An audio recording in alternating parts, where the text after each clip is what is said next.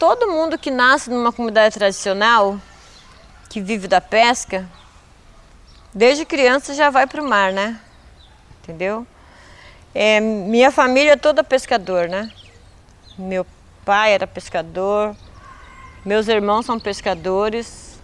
Então a gente aprendeu a pescar no dia a dia com eles, né? Indo para o mar, vendo ele chegar, como que limpava um peixe. E assim foi indo, né? Viramos todos pescadores artesanais. Vozes do território. Vozes do território. Vozes do território. Vozes do território. Vozes, do, território. Nyanderekoa, Nyamombarete, Jachoqueroa, Nyanembarete. Olá, sejam bem-vindes, bem-vindas e bem-vindos ao podcast Vozes do Território, uma produção do Observatório de Territórios Sustentáveis e Saudáveis da Bocaina, uma parceria entre a Fiocruz e o Fórum de Comunidades Tradicionais de Angra dos Reis, Paraty e Ubatuba. Eu sou Maite Freitas e te convido para ouvir a Angélica Souza, uma das pescadoras e lideranças da comunidade de castelhanos na Ilha Bela. Está no ar o episódio especial do projeto Redes e hoje a gente continua é, dialogando sobre os impactos causados pela exploração do pré-sal e as outras políticas que as comunidades caiçaras da Costa Verde vêm enfrentando para se manter em seus territórios. Angélica, seja bem-vinda ao Voz do Território e eu gostaria que você começasse falando sobre o início da sua atuação na luta é, em Castelhanos. Meu nome é Angélica de Souza, sou nascida na Praia Mansa, Baía dos Castelhanos, Ilha Bela, uma comunidade tradicional. Eu me tornei uma liderança porque eu fui a primeira mulher a fazer parte de uma associação que representa o território e a pesca artesanal, né? E a Associação Amor Castelhanos, que foi criada em 2005. De lá para cá a gente teve o projeto Tribuzana, no qual nasceram vários movimentos, né? Não governamentais, igual o coletivo Caiçara São Sebastião, Caraguá Ilha Bela. Também nasceu o Conselho Caiçara, o primeiro no Brasil, no qual eu faço parte. E a gente está agora na segunda fase, que é o decreto da Resex Municipal para a Baía de Castelhanos, então, nosso trabalho é muito importante na comunidade. E quais são as principais ameaças? Hoje, o que ameaça aos povos tradicionais e expulsa são as pessoas que se dizem donos do nosso território, né?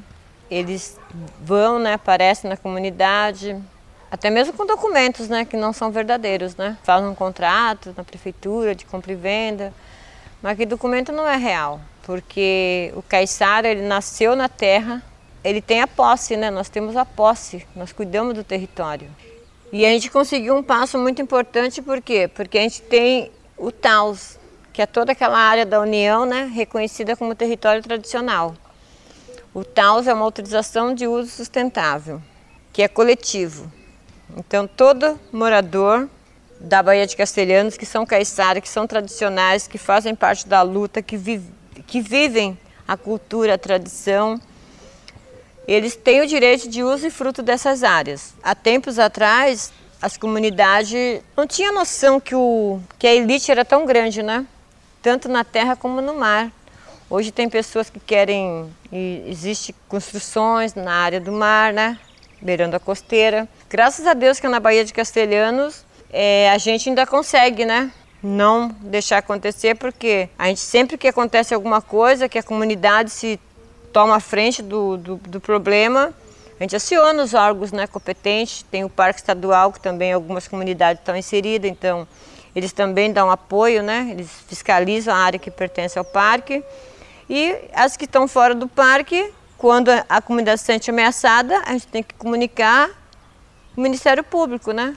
Porque é ele que fiscaliza, é ele que apoia toda, todo pedido que a comunidade se organiza e pede, eles apoiam. Como a exploração do petróleo tem ameaçado a pesca artesanal? A exploração do petróleo tem prejudicado muito o pescador, né? Hoje tem baleias que estão morrendo, estão caindo até mesmo na rede do pescador. Isso é por quê? Porque é uma exploração muito grande no fundo do mar, né? E eles são animais sensíveis, né? Se uma, um barulho agride o nosso ouvido, que somos seres humanos, imagina uma baleia, um golfinho. E também é, muitos peixes, né? Estão deixando assim É, a lula, por exemplo. Tinha época que a gente pescava muita lula. E tem ano que dá uma fracassada. Por quê? Porque a lula ela gosta de, de luz. Então, onde tem as plataformas, geralmente as lulas estão tudo lá de baixo. Entendeu? Então isso prejudica também. Prejudica muitos derramamentos de óleo que existe, existiu, né? E que existe ainda. A exploração do petróleo é um problema para os povos tradicionais, principalmente aqueles que vivem do sustento da pesca artesanal. O que você espera do projeto Redes nessa segunda fase do projeto de educação ambiental? Então, acho que essa segunda fase tem que chegar na comunidade, é, fortalecer os movimentos sociais né, que existem, para que essas comunidades tenham a resistência de permanecer nos seus territórios, entendeu? E que a comunidade seja mais ouvida, né? Não trazer nada pronto para a comunidade. Que a comunidade participe de tudo que for criado, que for para defender os povos tradicionais. Assim, Angélica, eu vou te fazer um convite, porque eu entendo que a nossa luta, ela fala sobre sonhos.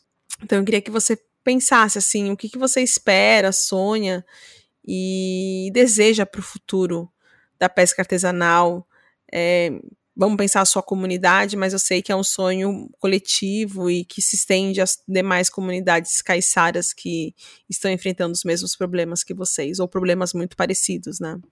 Ah, eu, eu imagino, eu, que eu espero para a pesca é que os direitos dos pescadores sejam reconhecidos, que a pesca seja mesmo, né, reconhecido como uma atividade artesanal, profissional, uma fonte de renda, e que os cercos flutuantes, que são a maior pesca, a maior riqueza que a gente tem na nossa comunidade, é, seja uma lei que, pro, protegida para o pescador artesanal, que ele tenha seu ponto garantido, que outras pessoas de fora não queiram tomar esse ponto para fazer vários outros projetos que, não, que, que prejudiquem a nossa comunidade. A questão da rede boiada também, que seja resolvida, porque nas comunidades, o que mais se pesca é de cerco flutuante, rede boiada e linhada também, entendeu?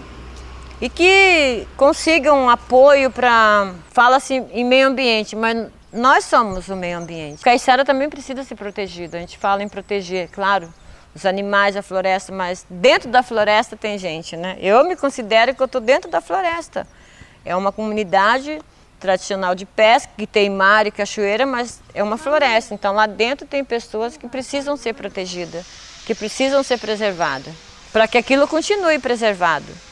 Porque os guardiões da floresta estão lá dentro, os guardiões do mar também. Porque o mar, ele, ele, ele, o mar ele tem que ser respeitado. O mar ele é um ser grandioso, o qual a gente tem que pedir reverência a ele, ao entrar e ao sair. E a natureza também. A natureza tem seu guardião e a gente tem que pedir, né? Agradecer ao entrar e ao sair. E as águas da cachoeira também. Acredito muito nisso. Eu também acredito nisso, Angélica. Muito obrigada por participar do Voz do Território e obrigada por contar a sua história, nos contar sobre a luta e nos levar a refletir. E eu também quero agradecer às pessoas que estiveram aqui com a gente, nos ouvindo até o final deste episódio e vai se preparando, porque semana que vem tem mais, coloca na agenda, saiba o que está acontecendo no Projeto Redes, acompanhe as ações do Projeto Redes através das nossas redes sociais, das redes sociais do Observatório e ouça aqui os demais episódios do Voz do Território. Muito obrigada e até o próximo.